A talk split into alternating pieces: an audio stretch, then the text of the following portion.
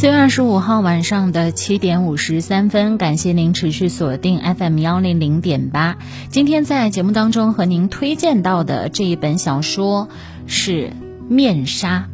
泰国作家查高吉迪曾经说过：“人一旦成为欲望的奴隶，就永远也解脱不了了。”就像年轻时候的凯蒂，被欲望所驾驭、驱使，一度成为欲望的奴隶。幸运的是，他历经生死的考验，奇迹般重获新生，找到了拥有独立灵魂的自己，摆脱了欲望的控制。凯蒂的人生经历让我们明白，人性的贪婪和丑恶会让我们及时满足，也会毁掉我们的人生，留下不可弥补的过错。我们唯一可以做的是认清自己，找准自己的位置，勇敢地做出改变。毕竟，人生是单程的。它没有回程，我们很多事情只能经历一次，也只能做一次。《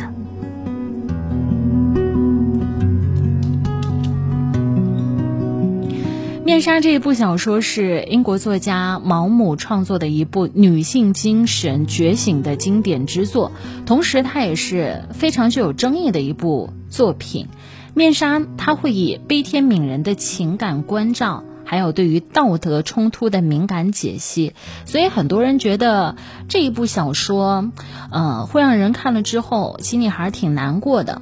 毛姆是英国非常出名的一位作家，他很擅长去剖析女性的一些呃心态，他也非常善于去剖析人性。他有三大力作，叫做《刀锋》《面纱》和《人性的枷锁》。他用穷其一生的功力，全部用在了如何刻画人性、了解人性，活得很通透、很豁达。如果您会觉得，哎，我如果读这本小说，会不会？很辛苦，要不断的翻它。